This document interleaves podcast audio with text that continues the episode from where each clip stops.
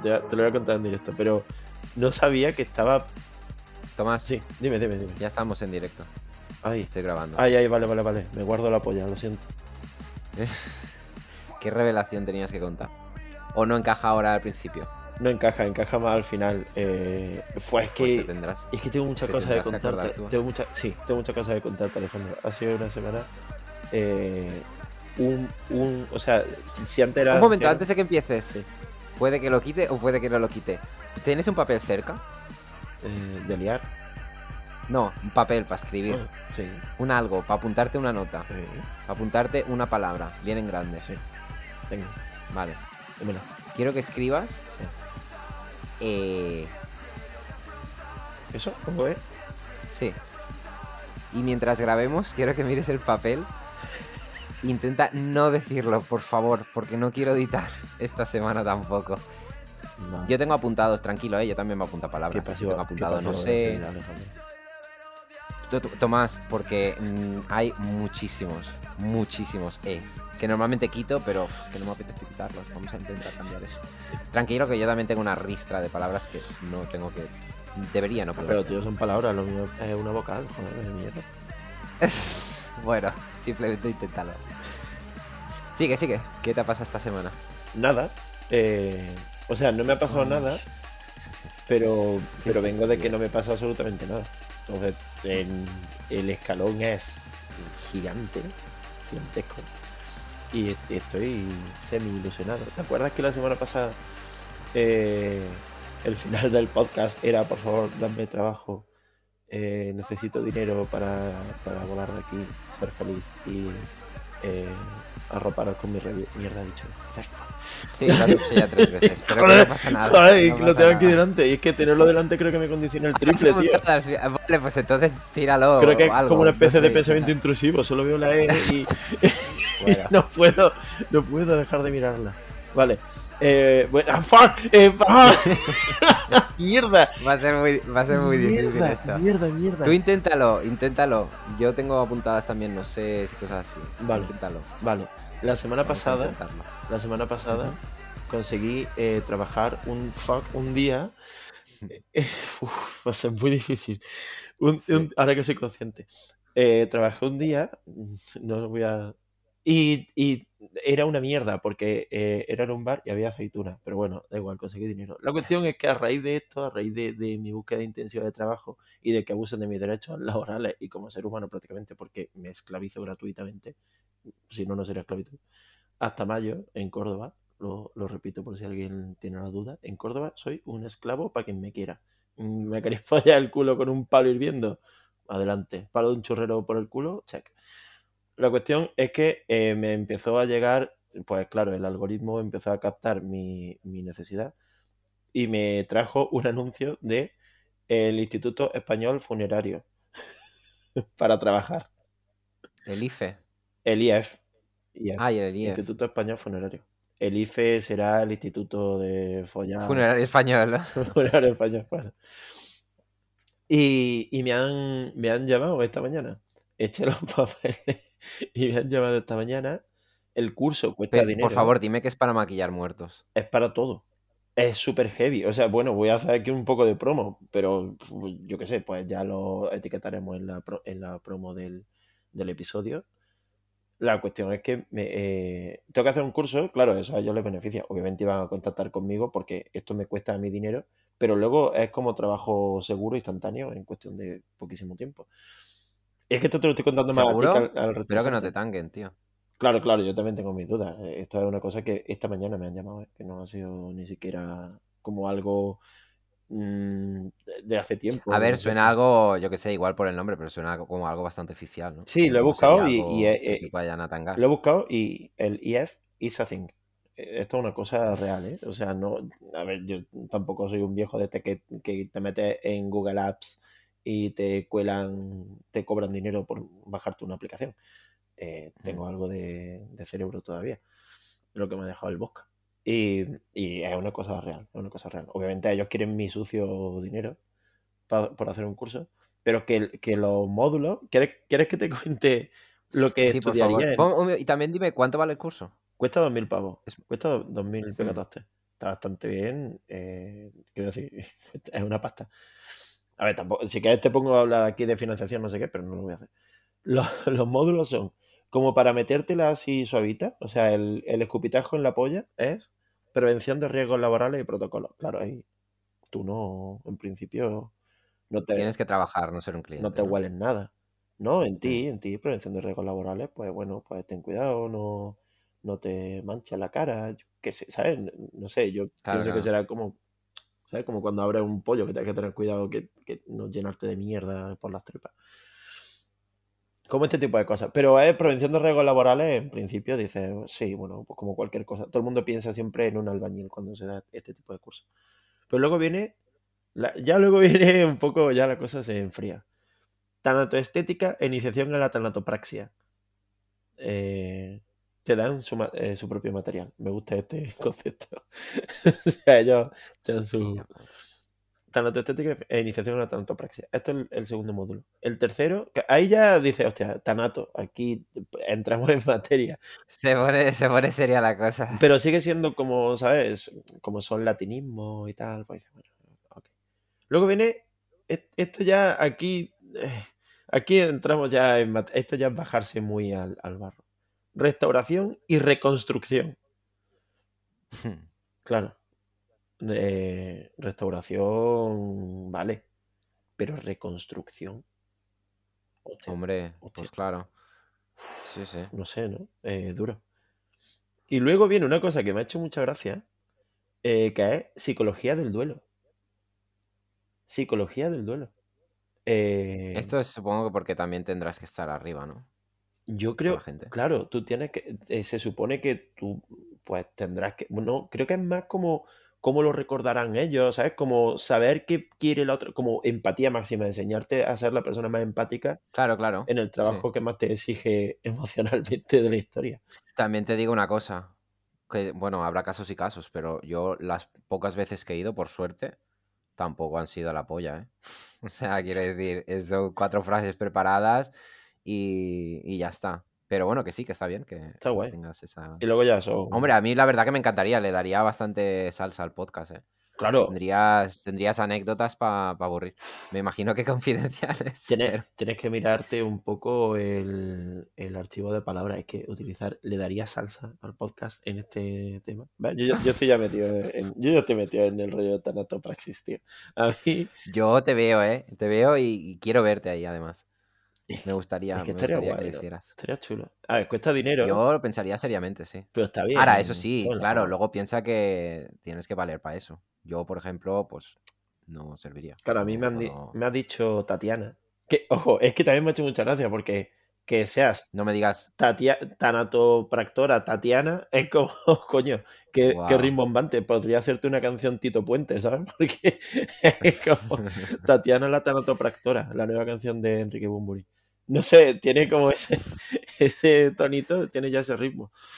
La cuestión es que me ha llamado y me ha dicho eso, que esto pues tiene que ser algo eh, que te venga como en los genes, que tiene que ser vocacional, que no sé qué. y, hombre, vocacional, ver, arreglar muertos, pues tienes que estar un poco para allá, ¿eh? Exactamente, es que es lo que he pensado, digo, pues que si es vocacional es peor, porque es que aquí cuando surgen los problemas de se han follado a mi madre, mi madre lleva muerta a lo mejor otra semana, este tipo de cosas. Y, y he pensado, pues eh, sería peor, ¿no? Que fuese. Y le he dicho, no, bueno, yo estudio historia del arte, tal, entonces esto de la cultura funeraria, pues siempre se me dado bien. Y ella, ah, sí, sí, qué interesante. Claro, ella, qué interesante. Ella, ella ya subrayando mi nombre como ha picado el anzuelo. Claro, es-. ¿sabes lo que? la- estos tíos deben de vivir del curso, luego la gente intenta trabajar, ve que no sirve, porque esto de los muertos es difícil, y, pero los 2.000 euros ya se los han llevado. Claro. No, la- el tema es que entras con una bolsa de trabajo. Bueno, es que tampoco voy a hacer yo aquí la super promo, coño. Pero que luego entras en una bolsa de trabajo, haces prácticas antes de eso, tal. Entonces, como que es muy probable que te cojan porque algo que la gente no para Claro, de hacer claro, es que, que te cojan si quieres trabajar de eso, que luego a lo mejor te das cuenta de que no. Yo tengo una amiga que estudió enfermería y cuando empezó a trabajar se dio cuenta de que eso, que no podía soportarlo. Claro, claro, piénsalo. Eh, Hay, hay un, hay un altísimo índice de gente que entra a esto y sale. Por eso quizá hay Claro. tanto puesto y tanto, ¿sabes? Claro, seguramente. Porque llega... Es como estos tíos no- que se dedican a recoger mm, los trozos de... Animales muertos cuando se tira a las vías. Ah, sí, bueno, Sí, o autopista o a las vías del tren y demás. mm, Bueno, que hay una rotación brutal, porque claro, Hmm. no- haces uno y no más, ¿sabes? Ahora debe estar bien pagado, ¿eh? Sí, sí. Bueno, es, es- esto del tanatorio igual también. Eh, sí, esto está bien pagado, lo está mirando. Esto está, está bastante bien, la verdad. Que pasa que, Pues tío, la verdad, míratelo. pues fíjate, Seguro que en Madrid hay un montón. lo que quería llegar es eh, hablar un poco de la fobia de la gente. ¿Cómo puede no importarme en absoluto hacer esto? Pero te juro que el otro día me temblaban las putas rodillas cada vez que pensaba en coger un plato con aceituna en un bar para llevarlo a una mesa. Me flipa. Y Me flipa que te den asco las aceitunas. O sea, no que te den asco, es que es, es más que eso. Es que no, no entiendo. así que, no sé. Es como, es como los gatos con los pepinos. Ah, sí. dices que, que, bueno, se despierta algo primario ahí. Mm. Pero es que contigo, no sé. No hay nada que pueda relacionar una aceituna. ¿Sabes? Algo así como muy, como diría Iker Jiménez, muy atávico. Muy de, de los antepasados. Una puta aceituna, tío, no sé. Cuando dices atávico, tú también imaginas mucha gente envuelta como en, en manta rasgada. Sí, sí, sí. caminando un- por una un secta ahí, un, culto. Total. Bueno, eh, ya está. Ese es mi update de hoy. Eh, ¿qué ha pasado en el... Ahora, lo segundo más importante que yo. ¿Qué ha pasado en el mundo? ¿Qué ha pasado en el mundo? ¿Quién se ha enfadado esta vez?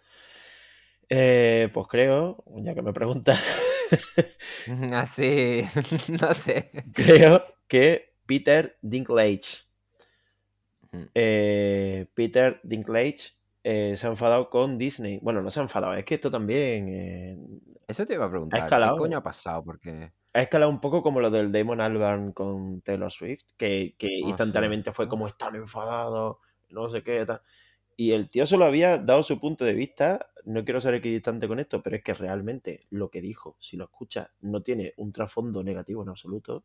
Ni lo del Peter Dinklage, ni lo del Damon Albarn. Ne- Damon Albarn lo que dijo fue simplemente que era distinto escribir música, escribir canciones, a coescribirlas. Y dijo, por ejemplo, es distinto el trabajo que hago yo escribiéndola que el que hace o Billie Eilish, que el que hace Taylor Swift coescribiéndola. Y dijo, es diferente. E incluso recalcó, no digo que sea mejor ni peor, sino que es un concepto de trabajo distinto. Y a partir de ahí se montó la puta traca. Oh, que ha dicho que Taylor Swift no escribe sus canciones, no sé qué. Y, y es como, A mí lo que me hace gracia es que la gente saltó tan pronto que, bueno, que luego me imagino que cuando él, porque él escribió también a Taylor Swift, ¿no? Como que se sacaron las palabras de contexto, no sé qué, se malinterpretó, yo nunca no sé qué. Entonces la gente ahí que mm, es como, ¿baja las antorchas o, o qué? Se tienen que mirar a la cara unos a otros y pensar, qué, qué, qué gilipollas que hemos sido. Sí, es que además eso, es como, mm, no te das cuenta que esta guerra no va contigo, que no eres el soldado de nadie. Es que es, es absolutamente demencial esto de los fandoms. Pues autodenominados fandoms, me parece ridículo. Sí.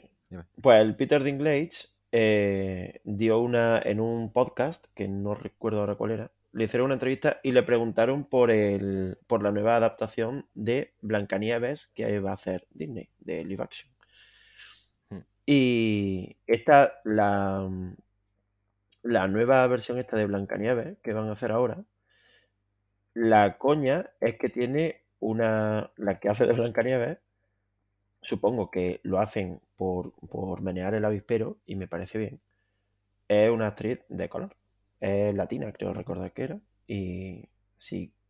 Eh, espérate, lo busco. Si quieres, puedes apuntar. el- Sorpresa, ninguna.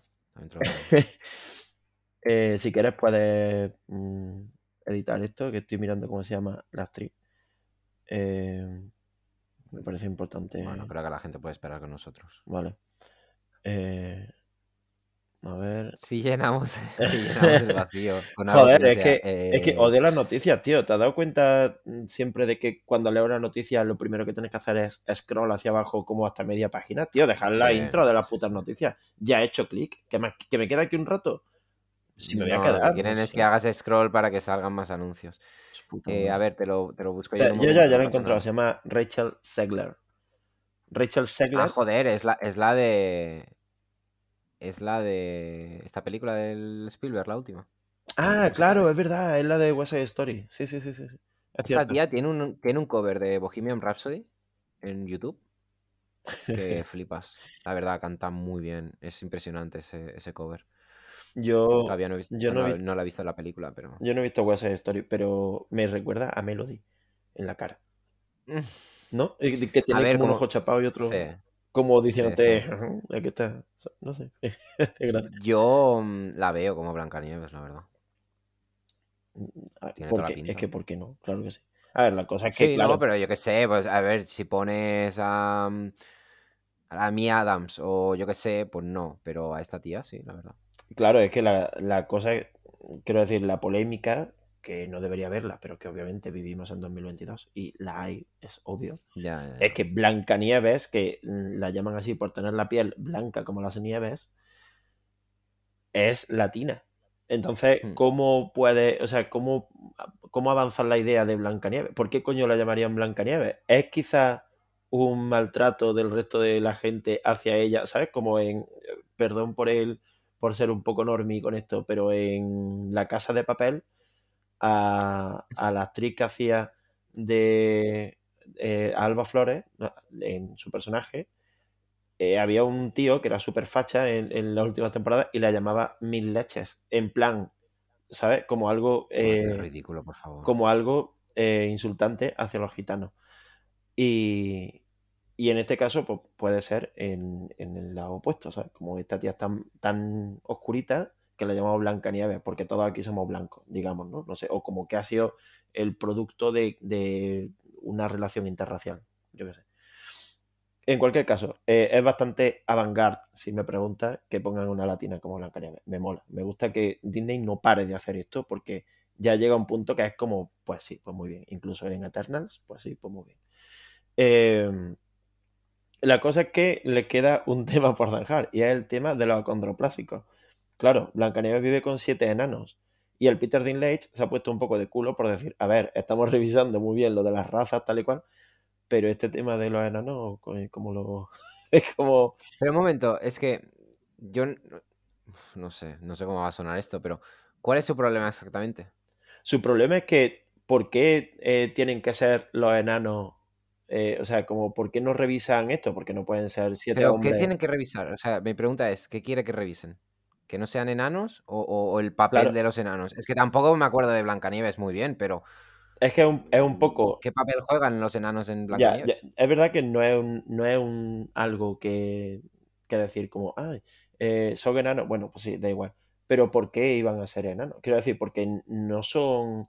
O sea, su problema no es que, Pero no es ¿por que haya por actores. qué Blancanieves iba a ser latina? ¿O por qué Blancanieves, o por qué la sirenita nueva va a ser negra? O no sé. Claro, pues decir- porque importa, ¿sabes? Por- lo que, Vale, la vale, única pero y, vale, ¿y esto de los enanos? Claro, la única reseña, quiero decir, no es que queje, Deberíamos llamarlos de otra manera. Porque de hecho, no, no, no es, no es que eh, su problema no es que lo llamen enano, que también, ¿eh? O sea, con el tema lingüístico, esto es, es una cosa. Mira, no Tampoco sé, va a no decir sé. Blancanieves y los siete acondroplásicos, porque va a parecer una película porno. Hombre, pero- desde luego Pero, coño, no se va a llamar así. pero, pero imagino que este tipo de cosas, pues hay que ir eh, quitándolas de en medio, ¿sabes? Hay, hay que ir- Claro, claro, pero me- que sí, que totalmente de acuerdo. Pero que no sé qué, qué- qué se tiene que hacer. Cambiar, sustituirlos por personas No, no, no, tampoco, no, tampoco eso, quiero decir. de Coño, hecho- pues entonces, ¿qué es? De hecho, para, para, para un momento. No ya voy. Alejandro, ya voy. Él no se ha quejado como tal. Es que te digo, es lo mismo que con el Damon Albarn. De hecho, no se sabe todavía ni siquiera el, el casting de la película más allá de la Rachel Segler. Sí. Entonces él ha dicho, oye, estaría bien que Disney se revisase esto también. Porque, bueno, es que no son solo los enanos, es que son enanitos. O sea, son de Little Dwarfs. Es que no es ni siquiera ya incluso en la propia palabra. Pero es que aparte es como, bueno, si hacéis esto con Blancanieves, podríais ser también, podría avanzar también en ese sentido, en el sentido de, oye, eh, revisamos lo de los enanos. Ya está, él solo ha propuesto eso, ha, ha- ha- ha dado Vale, esta propuesta. que sí, que, que ¿Cómo lo hacemos? bien, bueno, pues no sé, buscaros la puta vida, pero que digo que si Blancanieves es negra, pues a lo mejor los siete enanitos pueden ser siete gigantes. Yo qué sé, ¿sabes? Eh, poniéndolo como en el límite. Sí, claro, por, sí, por, por ponerlo. sí, Simplemente claro, como decir, oye, somos una comunidad y queremos que nuestros derechos también sean reconocidos y queremos que, pues, eh, hacer algo de ruido y que no seamos infinitamente la parte que nadie mira del cuento. Bueno, vamos a mirar esto también, no pasa nada. Podemos mirarlo. Ya está, él ha propuesto eso. No ha Vale, dicho pero que sí. mal ni. Vale, pero no aparecer. Desde luego nadie los va a mirar. Claro, él no dice que no aparezcan, dice que, oye, este tema se puede. Porque al fin y al cabo, los enanos siempre han sido, quitando películas como Willow, quizás, o El Señor de los Anillos, siempre han sido algo apartado de la historia, como el. Claro, joder, aparte, se- viven en un bosque apartados, mm, trabajando. Sí, En una mina. estoy de acuerdo. Pero que, que si le han dado, si le van a dar una, una vuelta de tuerca a Blancanieves, eh, le van a dar una vuelta de tuerca a los enanos. Es Tío, es, Disney, no se va a pillar los dedos con esta mierda. Que bueno, que entiendo que se ponga la tirita antes de la herida, ¿eh? Porque debe tener el culo pelado de eso. Pero no sé, sinceramente, no me cabe duda de que algo iban a arreglar. Él, este él simplemente declaró eso como Sí, sí, sí. esto, eh, sin más. Y pues obviamente toda la gente, Peter Dinklage ya no quiere trabajar en Disney, es que no sé qué, vaya desagradecido, porque fíjate, sin Disney, los enanos, no sé qué. O sea, es como lo típico de que las mujeres no salen en los videojuegos, pues mira Lara Croft. Es un poco así, ¿sabes? La gente, pues que Disney no, no coge enanos, pues fíjate en Blancanieves, que si te fijas, cada uno tenía su estado de ánimo y, que te quería la mierda, tío, era un puto alivio cómico y a tomar por culo, en fin, eran siete putos enanos de un cuento, encima La era cosa es- animación, o sea, no, no se corresponden con la fisionomía humana de, un, de una persona con acondroplasia o con algún tipo de, de enfermedad de, que la haga ser más bajo de, la, de lo normal. Que sí, que sí. No, la cosa es que igual es la historia, ¿no? Que realmente no hace falta volver a Claro, contarlo. quizás, no, y, y que quizás en vez de decir los siete enanitos, diga y los siete enanos. Pues mira, sí, somos siete putos enanos, vivimos en el puto bosque, tío. Pasa algo. Vale, pero O si los siete enanos. gitanos. Vale, sí, pero siete creo que el problema no solamente es cómo les llamen. El problema es tener a siete, a siete personas con esta. Con este problema y, y que tengan que vivir solos, aislados en el bosque. Ellos juntos, ¿sabes? Como los apestados fuera. Ese es el problema. Entonces, por eso te digo que no sé si es una historia que realmente merece la pena volver a contar. Me imagino que también viene por ahí su enfado. Yo estoy a tope con todo lo que haga Disney y Marvel. ¿eh? O sea, ya, te- ya no lo puedo recalcar más en cada episodio. Pero es que estoy muy a tope. Es que me gusta que lo intenten al menos. Joder, es que, que sí, que sacan rédito de ello. Pues de puta madre, a ver. ¿Y qué le hacemos, tío? O sea, bienvenido al mercado del arte. Pero, coño, eh, a la vez que ellos sacan dinero, no puede haber gente que se beneficie porque vea que por fin se les tiene en cuenta. También. Es que son dos cosas. Es que son dos cosas muy diferentes. Claro, tío, pero Y a la vez una. sí, se les tiene en cuenta, pero ¿cómo van? Bueno, que sí, que le darán la vuelta y ya está. Iba a decir, ¿cómo van a aparecer en la película?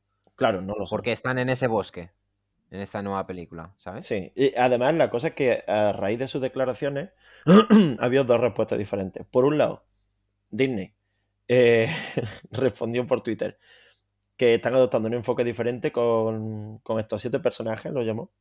Lo cual me mola, ¿sabes? Como son siete personajes. Eh, entiendo que mm, después de películas como Los Vengadores, a nadie se le escapa que efectivamente sí se puede tomar un tiempo en hacer siete personajes y desarrollarlos dentro de una película. En El Señor de los Anillos, ¿cuántos hay? 15 personajes. En Vengadores, ¿cuántos hay? 30. Todos tienen su desarrollo, porque el desarrollo no tiene que ser eh, largo, tiene que ser A, B y C. Ya está, fin, se acabó. O sea, un niño quiere una pelota, consigue dinero, al final de la película se la compra, se acabó. Esto es mm, el desarrollo de un personaje. Con eso vale. Y, y el tema es que han estado Disney consultando con, con miembros de sindicatos, de actores de enanos, ¿vale? Y tal. Como en la serie de Life's Too Short, la de la que hacía el, precisamente el, el actor de, de Willow, el, ¿cómo se llama? El Warwick, Warwick Davis, Hmm. eh, que hacía una serie en la que él era un manager de actores enanos y lo que pasa es que él se quedaba con todos los papeles porque nadie contrata enanos. E incluso hay un capítulo en el que Val Kilmer aparece y le dice, eh, oye, vamos a hacer una secuela de Willow tal, pero necesito que me dejes dinero porque la producción hay que meter dinero, yo estoy de capa caída, pero que aquí está todo el mundo de la película original metido, todos vamos a meter mucho dinero y tal, y, y lo timan, lo timan diciéndole que van a hacer una película de Willow 2, él cogía el casting entero de la película anterior de, de Enanos, que era un pueblo entero. Y, y, esa serie solo, que tiene ya más años mm, que la Tana, o sea, ¿cuántos años puede tener eh, Life Too Short? Eh, pues, qué sé, 15 años puede tener esa serie. ya hablaba de este tipo de vulneración de los derechos de la gente, de, la gente con la condroplasia. Y ahora. Oye, pues un momento. Dime. Quiero decir, ahora que has dicho lo de Willow y que es un pueblo de enanos y tal, van a hacer una serie de, esto. En Disney Plus. Pues supongo que el mismo enfoque con esos personajes tendrá que tener. Imagino que es una nueva punta de lanza un poco a lo mejor para Disney. Ya, ya que han visto. No, no, ya, pero no por Disney. Me, refiero a. ¿Sabes? ¿Qué, qué, pensará Peter Dinklage de esta serie? Ah, pues no sé. Y que seguramente. es el mismo problema, porque bueno, yo no he visto, yo no he visto Willow, pero no sé también qué enfoque tiene que, los enanos tengan su pueblo. Supongo que es algo distinto en el sentido de que en Willow es una comunidad entera que viven, o sea, no están apestados ni mucho menos, es una comunidad. Ya, pero en la Blancanieves lo están.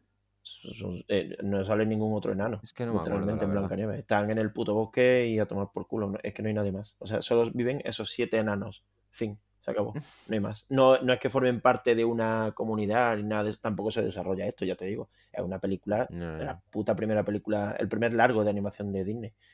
Estas cosas ni se tenían en cuenta, ni se pensaban, ni. Vamos, o sea, no sé. Sin más. Eran seres mitológicos y ya está. Lo que pasa es que tiene una, un reflejo ultra obvio en la sociedad real, que es que hay gente que tiene enanismo. O sea, a ver, mm, esto es obvio. Entonces, a la hora de interpretarlo pues tienes dos opciones. O el blackfacing, de como cuando pintaban a los blancos de negro, el blackwashing, o el o coger a un actor de verdad que tenga algún tipo de pues o enanismo o que, sea de la raza. Claro, pues eso es lo más obvio, pues cógelo y ya no pasa nada. La cosa es cómo lo representa. Eh, yo creo que esta queja es más en la representación que en qué actores coge. Y entonces, pues Disney ha dicho, oye, que estamos al corriente del tema, no rayarse. Y ha salido Dylan Postel. Dylan Postel es un, luchador de, de, WWE. Bueno, no de WWE, es de, de lucha libre, simplemente. Que se llama Hornswoggle. Y, y el Dylan pues, se ha cabreado. Porque le ha pillado por el lado, por el otro lado. Ha cogido el cuchillo, pero por la hoja. Y le ha dicho, se ha puesto de culo con el Peter Dinklage.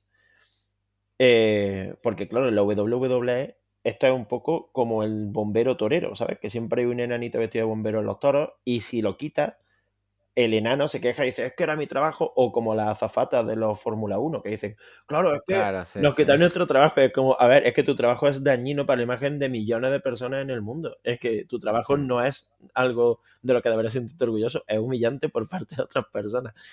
Pues el tío este ha dicho que el Worms Goggle este, dice que el Peter Dinklage dijo que tiene un problema con la forma en que Blancanieves, eh, que es una cosa, un cuento de clásico, no sé qué, retrata a los enanos. Y él dice, pues yo no tengo ningún problema con Blancanieves. ¿Sabes? Que es un poco eh, la de, pues a mí mi marido nunca me ha pegado, así que... Aparte es muy del dinero, porque estoy leyendo su... una cita de lo que dijo y dice, me revuelve el estómago que hubo siete papeles con paga asombrosa y ahora se han ido por culpa de él. O sea que no, ni siquiera tiene por qué ser cierto, es que simplemente es el enfoque, no que vayan a cambiar. Claro, es que nadie está hablando de que vayan a quitar a actores con enanismo.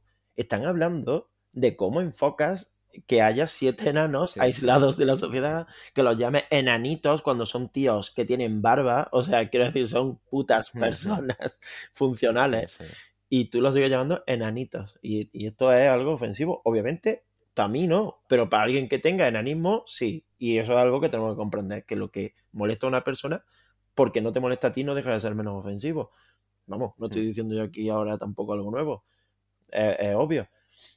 Y el tío, pues bueno, pues ahora, más gracioso todavía, pelea de enanos. O sea, ¿cuál es el chiste más antiguo del mundo? Ver a dos enanos pegándose de puñetazos en el suelo y revolcándose.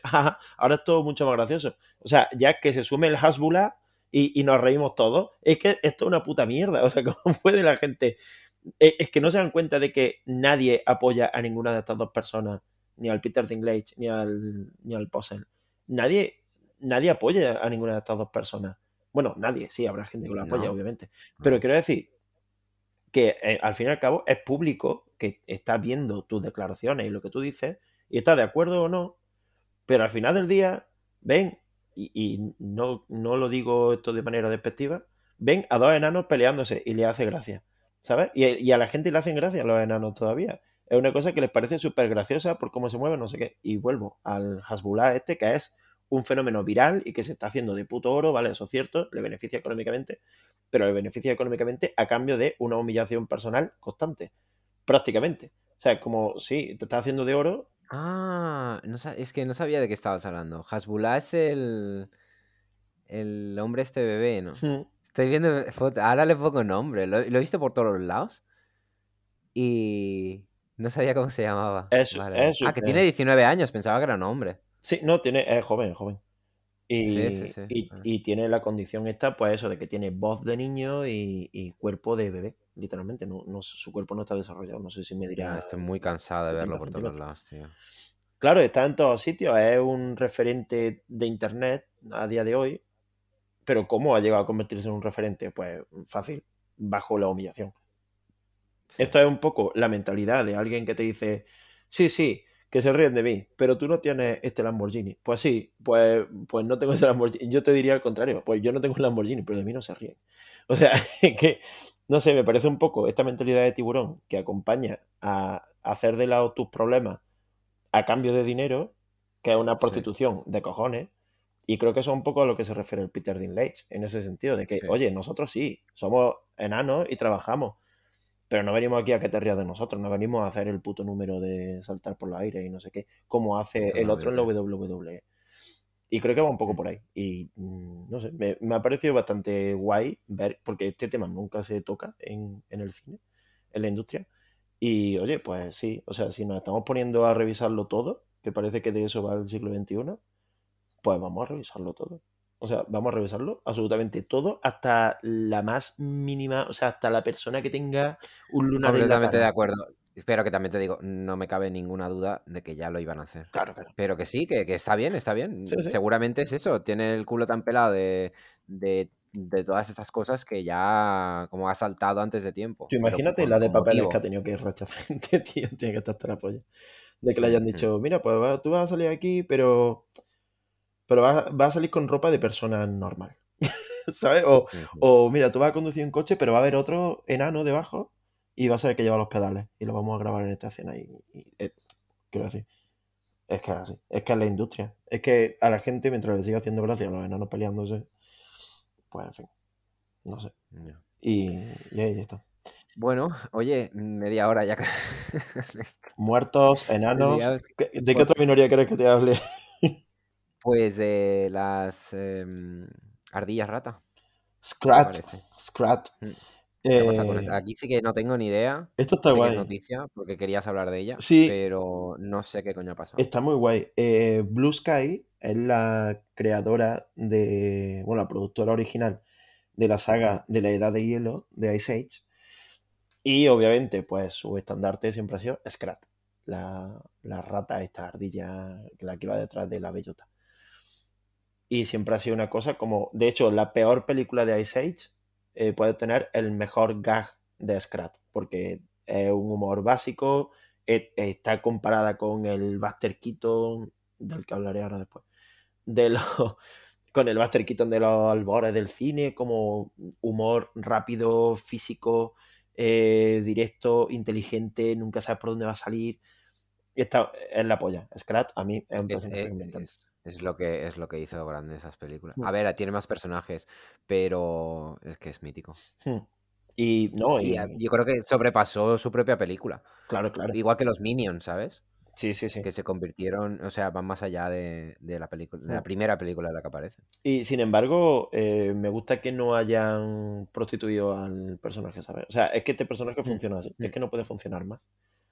No puede, no es que no pueda funcionar más, sino que es que funciona así. O sea, es que, no sé, es como si quieres meter eh, un motor de un Bugatti en un microondas para que caliente más rápido. Es que simplemente pertenece a un universo distinto. No puede hacer una película de Scrat, ¿vale? No se puede. O sí se puede, pero perdería la esencia de lo que es Scrat. Scrat vive en gags de 5 minutos. En eso vive. En saber que va a terminar pronto.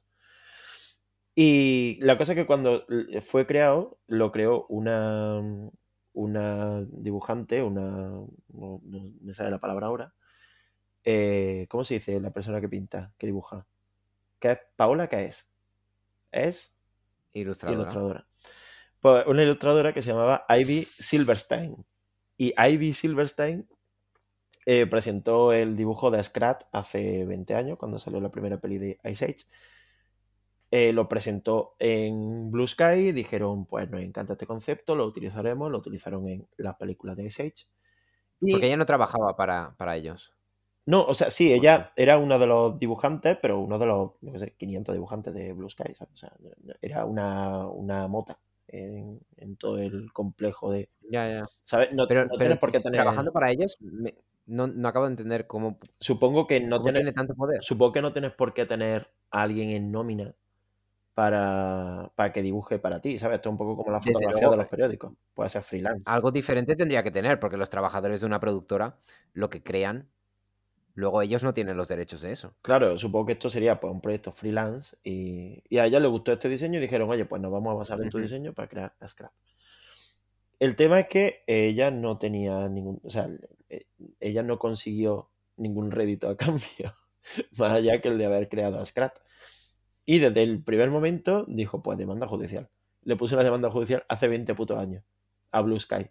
Blue Sky fue absorbida por Disney, como todo en el mundo, porque Disney parece que está jugando al agario desde, desde que nació, que quiere absorber a todo lo demás. Y, y le puso la demanda a esta tía hace 20 años. Esto se guardó en un cajón y a tomar por culo. Y ahora que Disney tiene los derechos sobre Blue Sky, ella ha ganado la puta demanda. Y gana- ha ganado la batalla legal por los derechos de, de Scrat. Y esta tía ahora es la dueña de Scrat hasta el punto, bueno, obviamente eh, le va a llover los millones por 800 mil millones de sitios, porque Disney, lo, si hay algo que Disney no tiene es eh, humanidad hacia sí misma. O sea, a Disney no le importa eh, prostituirse un poco más por algo más de dinero. Y seguramente pues le digan, oye, escúchame, eh, vas a tener tres coches delante de tu casa o tres camiones, tres camiones con billetes, sin marcar, de dinero. Y, y que nos dé al puto Scrat para hacer películas. Porque además hace poco eh, salió una película nueva de, de Ice Age. O sea, el, el tema es que encima hay una peli nueva de Ice Age que es un spin-off de eh, Buck, el personaje este que tenía un parche en el ojo, que era un suricato de estos, un- Mm, una de las ardillas. Han hecho una, un spin-off y ha salido de mierda, por cierto. O sea, dicen que, bueno, tiene unas críticas malísimas, que como que esto no funciona, como que, que mal, mal, fatal. Y ya no tienen los derechos sobre Scrat. Ahí es cuando ha saltado un poco la noticia. Y ya no pueden a- sacar a Scrat en la película de Ice Age. Y si no puedes sacar a Scrat en una película de Ice Age de la que llevan cinco películas hechas, ¿quién coño va a ir al cine a ver Ice Age? Porque que sí, que sí es muy gracioso. Hombre, el otro, ¿cómo se llama? El Sid. Sí, Muy gracioso también. sí, pero Te la pueden vender por ahí, sin necesidad de que... A ver, claro que le va a faltar algo, pero que aún así... yo creo que La cosa es, ¿la gente sigue queriendo Ice Age? Esa es la pregunta. Más allá de si sale Scrat o no. yo creo que sí. No sé, me Ice Age, como que Ice Age es un poco se ha quedado un poco atrás, ¿no? Yo creo que ¿Eh? no. Yo creo que es un poco meme siguiendo la estela Ya, pero no es meme nivel Shrek. No Se ha tanto, quedado un poco ahí, no sé. no tanto, Pero bueno, pero que sí. que eh. si lo están preparando es que habrá ganas, desde luego. No No sé. apuntadas sin hilo. Obviamente, eh, sobra decir que esta mujer se ha convertido en la mala de todo. Pero, porque claro, por su culpa, o sea, ella puso, ella lleva poniendo tweets durante toda su vida, bueno, durante los últimos 20 años, de, eh, o sea, era el hashtag no Scrat y, y puso un tweet que decía, gracias por respetar mi marca registrada y mi personaje Scrat con Q, por cierto, que creé el 19 de mayo de 1999, hace 20 años. El 12 de marzo de 2002 se lanzó la primera Ice Age. Ha sido una lucha de 20 años y gané. Y claro, pues la gente, pues me cago en tu puta madre, cómo se te puede ocurrir, no sé qué, tal. Y, y yo creo que la, eh, hoy parece que vamos como haciéndole promo aquí a todo el mundo le viéndole el culo. Pero yo creo que la postura de Disney pues, va a ser, escúchame, eh, ¿cuánto quieres por la puta ardilla? Déjate ya de mierda. Porque ganarle, ganarle a Disney en una batalla de derechos legales me parece joder. O sea, es, es un hito a nivel. Bueno, pero es que no tienes por qué entrar, pasará lo mismo que Scarlett Johansson. Al final, Hmm. pasta y, Hmm. y ya está. Si es que les sobra. Sí. Y, y nada, eso, pues no vamos a tener en principio porque ya se supone que estaba en preproducción la siguiente parte de Ice Age. Y en principio no vamos a tener más. También te digo, eh, vaya encerronas se hicieron con Ice Age a la hora de crear una película que literalmente va a morir por, por pura razón de tiempo. O sea, es como cuéntame que algún día llegará a encontrarse con el día actual. Hmm, Ice Age, hmm. que va a una muerte asegurada desde que salió, desde que nació como concepto.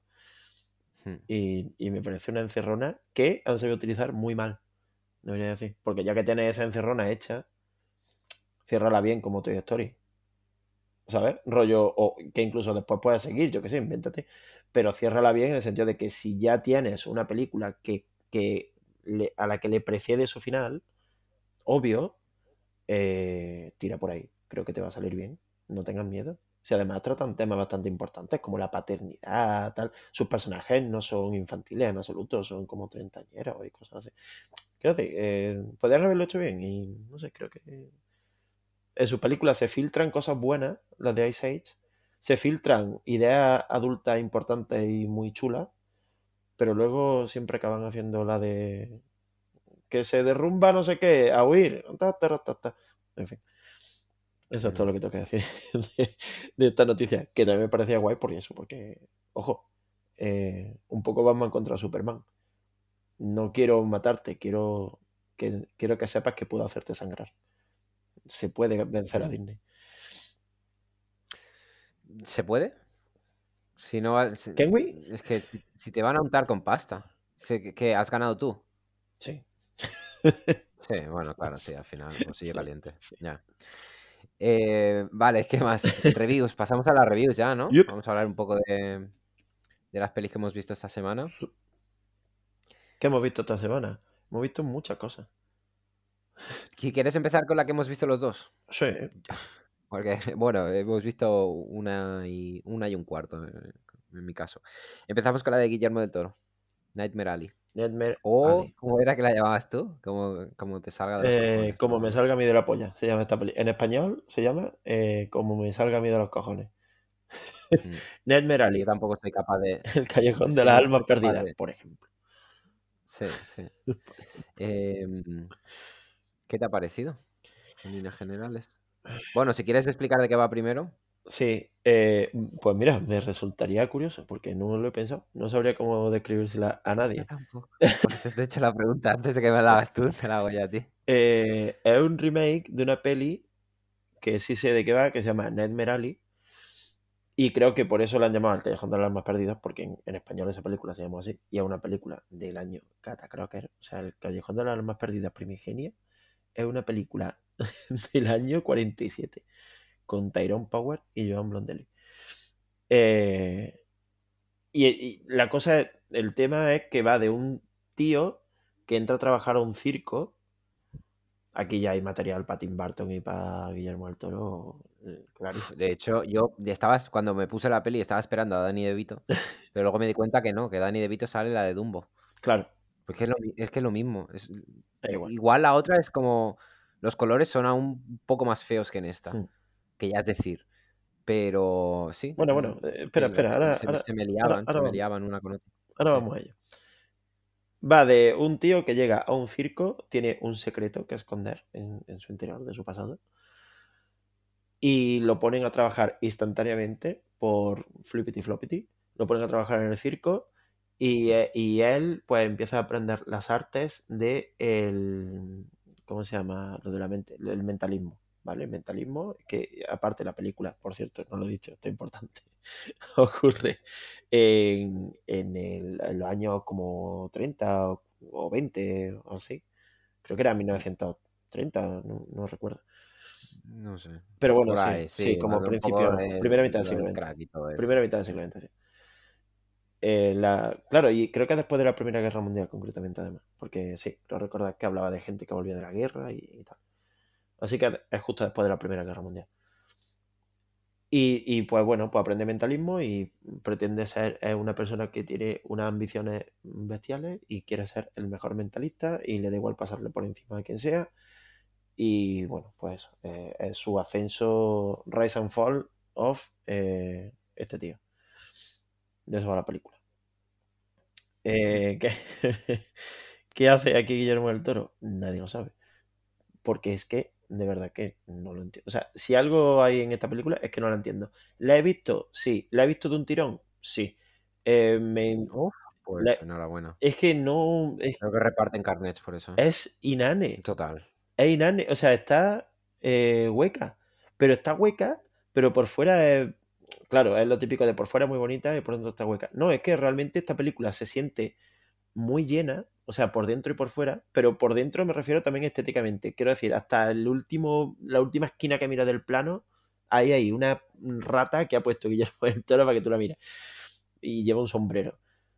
Luego el guion, pues lo que es, es que lo conoces, el guion lo, lo conoces. Es como si estuvieses viendo, eh, voy a hacer un paralelismo que a lo mejor parece muy loco, es como si estuvieses viendo Armageddon, Independence Day, eh, yo qué sé, eh, nómbralo tú. Cualquier película de los años 90, 2000, eh, que, se- que sean de estas mastodónticas, Godzilla, ¿sabes? Que la historia ya la conoces, simplemente disfruta del apartado visual, vete a tomar por culo y no busques, no le des más vueltas, ¿sabes? Y, y el tema... Pero tú has podido disfrutar del apartado visual en esta película. No, a mí no, me, a mí no me gusta. Yo entiendo que esto tiene un trabajo muy gordo. O sea, a nivel trabajo, Sí, de qué trabajo ha hecho aquí la gente, todo, ha hecho todo el trabajo. Aquí alguien ha muerto en el proceso porque está, mm, bueno, pensado y trabajado hasta la extenuación, la verdad, se nota.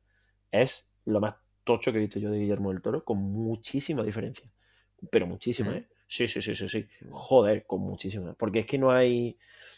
No hay. Bueno, sí hay lugares muy comunes, pero no hay lugares tan, tan, tan, tan comunes con el resto de películas como tienen su, su otra película de su filmografía, ¿sabes? O sea, tú ves, eh, ¿cómo se llama? La, La Cumbre Escarlata y que no sabes si estás viendo una de Guillermo el Toro o eso, o de Tim Burton. Esta se escapa más, ¿sabes? Esta tiene un... Al no Se ser... escapa más un poco de, de- de- de lo suyo, pero Sí. de, cualquier otra película así de ese estilo, no sé, no me pareció tan... Guillermo el Toro es que un poco como la saga Silent Hill de videojuegos, ¿sabes? Que tiene una, una entrega que ocurre en un apartado más mm, fantasía y la siguiente entrega ocurre en un apartado más mm, mm, psicológico. Pues Guillermo el Toro es un Mm. poco igual. Esta vez ha tocado menos fantasía. La anterior era la del monstruo, la forma del agua, que por cierto, Hmm. con el tiempo esa película se ha ido a tomar por culo, lo digo ya. Y en- bueno, en su momento ya se había ido a tomar por culo, pero con el tiempo le pueden dar por el mismísimo culo más veces todavía, si, si cabe.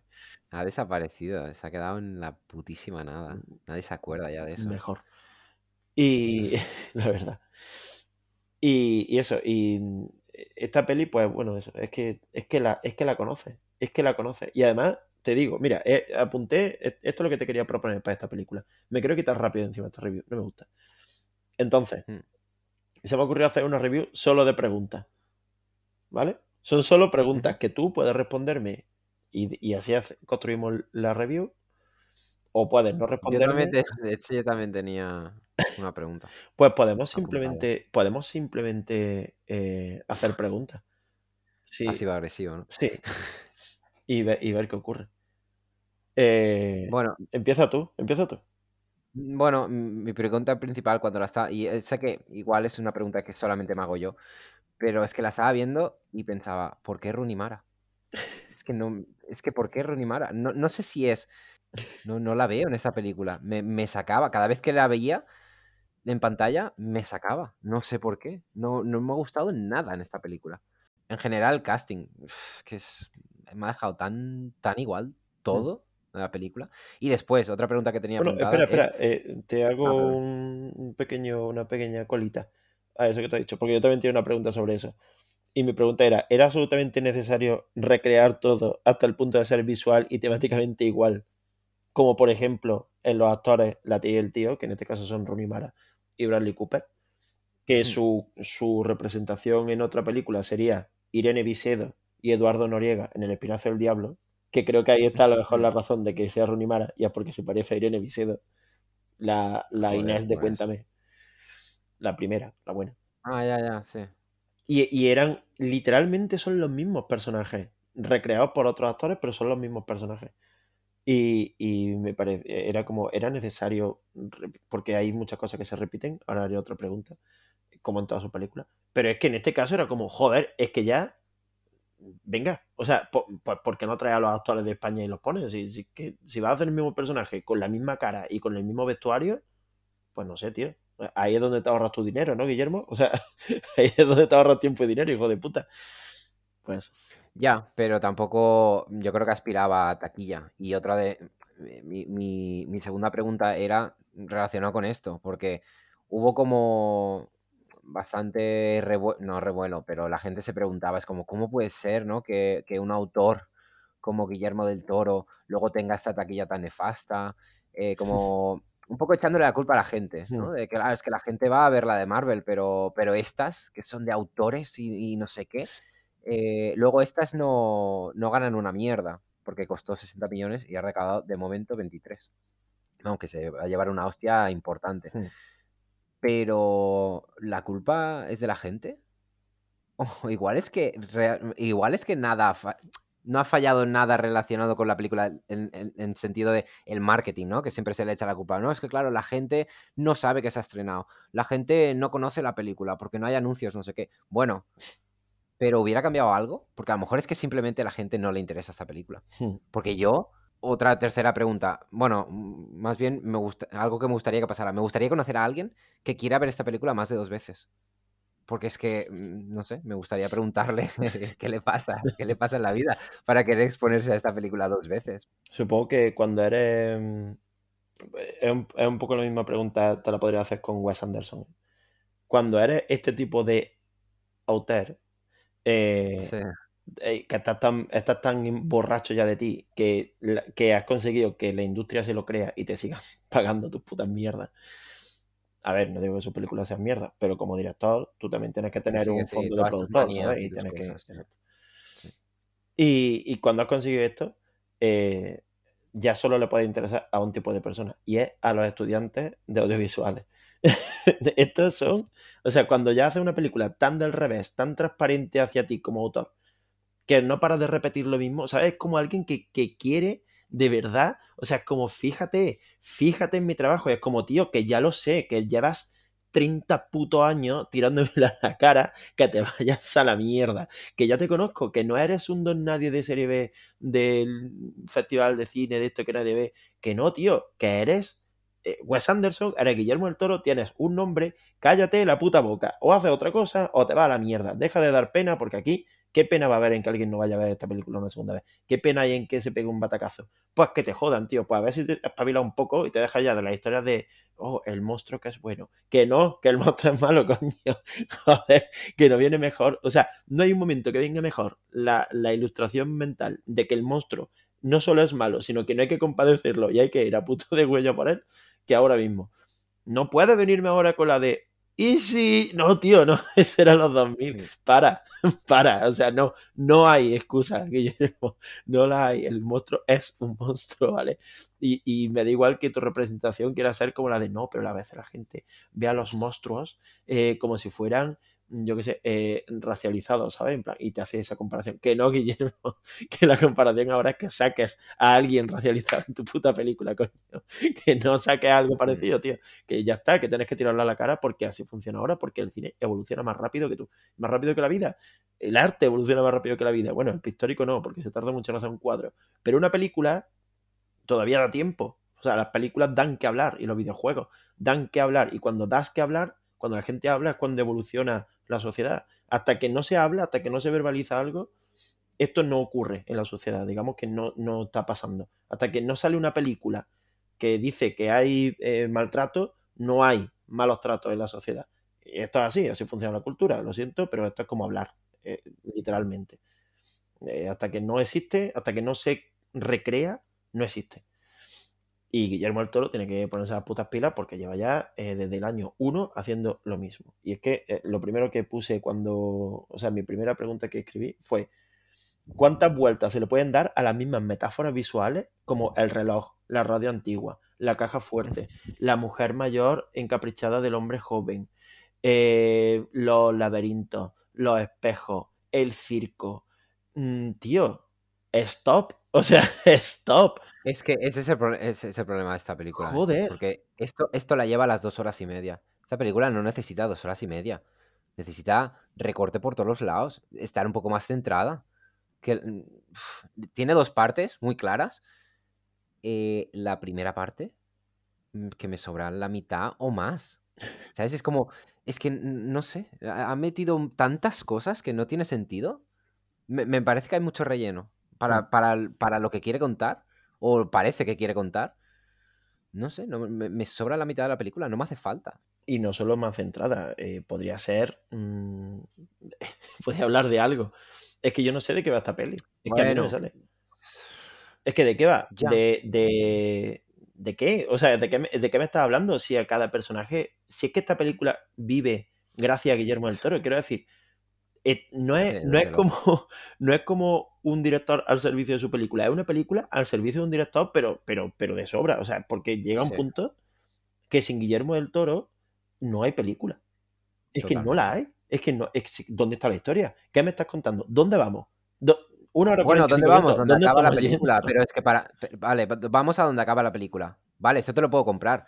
Pero, tío, ve, ve con eso todo el rato. Hmm. Porque se, se va, se va por, por- se va por, un- por un- por unas ramas que, que dices, ¿por qué? Hmm. ¿Por qué estoy viendo esto? ¿Por qué tengo que pasar por esto para llegar al final? A mí me gusta lo que pasa al final. Sí, Pero para eso no, para eso no hacía falta tanto rato y tantas historias. No sé, me, me- me parece, me falta edición en la película y en el puto guion, empezando por ahí. Ese guion mm, le sobran páginas por todos los lados. Hmm. Y es una pena. Porque si no, la peli hubiera sido pasable. O sea, hu- hubiera podido molar. A pesar de que a mí la ambientación eso no me gusta, pero podría haber sido una peli bien. Pero joder, tío, es que uf, vaya paseo por el desierto. el final es, es increíble porque no tiene sentido. O sea, tiene sentido que termine así, claro, hace el cierre, cierra el bucle, vale, sí, súper gracioso, Claro, súper bien. sí. Ya, pero, pero ¿por qué? O Ya, sea, pero ¿por qué ya, hacerlo? ¿por qué lo Ya, hace? sí, Si yo no sé, este tío, es que no, no sé, o Sí, sea, pero bueno, al menos tomó esa decisión, pues, pues vale. Podría ser como no podría ser, pero bueno, eh, fue, pues basta, te, te lo compro. Pero joder, tío, hasta llegar ahí, ¿eh? Hasta llegar ahí. Madre mía. además podría ser guay porque podría ser como una peli rollo Forrest Gump, ¿sabes? Porque además pasan muchos años a lo largo de la peli. Eh, una película como Forrest Gump que te cuente, pues eso, si me estás hablando de este personaje, porque la película habla de un personaje, o sea, aquí no andemos con mierda de Ned Merali, o la historia de cómo el circo, la vida, no sé qué. No, no está hablando de una época, no está hablando de un momento, no está hablando de una sociedad, está hablando de este tío, este tío en concreto, este personaje, que le pasa esta cosa y que va medrando hasta este sitio. Mm, házmelo como si de verdad fuese un personaje, porque es que luego, si todo es eh, plot driven, es que este personaje a mí qué más me da lo que le pasa al final. ¿Que tiene sentido con lo que pasa al principio?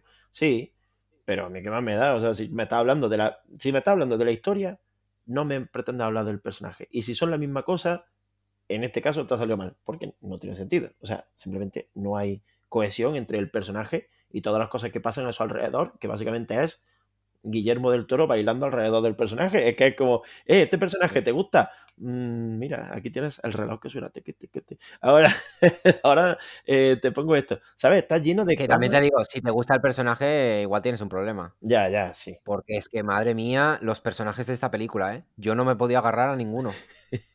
Porque, joder, es que, me- aparte de, es que no sé, no, no le he cogido cariño a ninguno, vamos. Me daban absolutamente igual.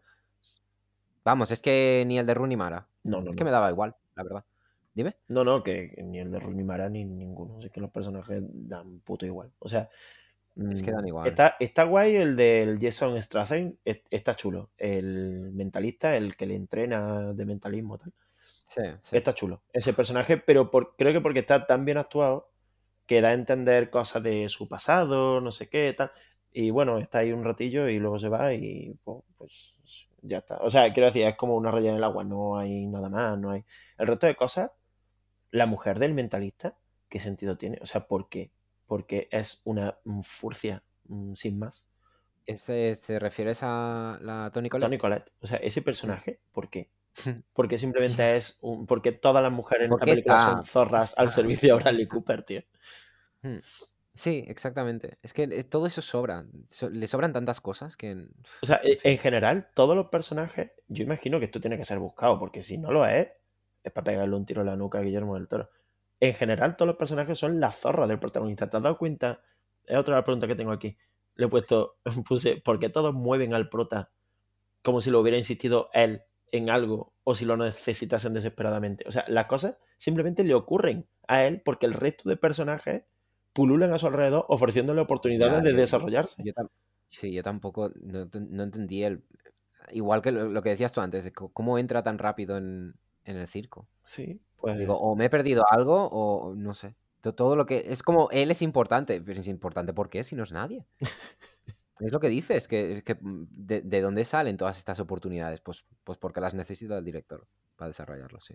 de todas formas, esto que dices de las mujeres, igual el, la contra a esto sería el personaje de Kate Blanchett, que es una mezcla mm. ahí un poco extraña de si se está aprovechando de él o, o no sé. Sí, un poco Femme Fatal, pero que la Femme Fatal no deja de ser igualmente.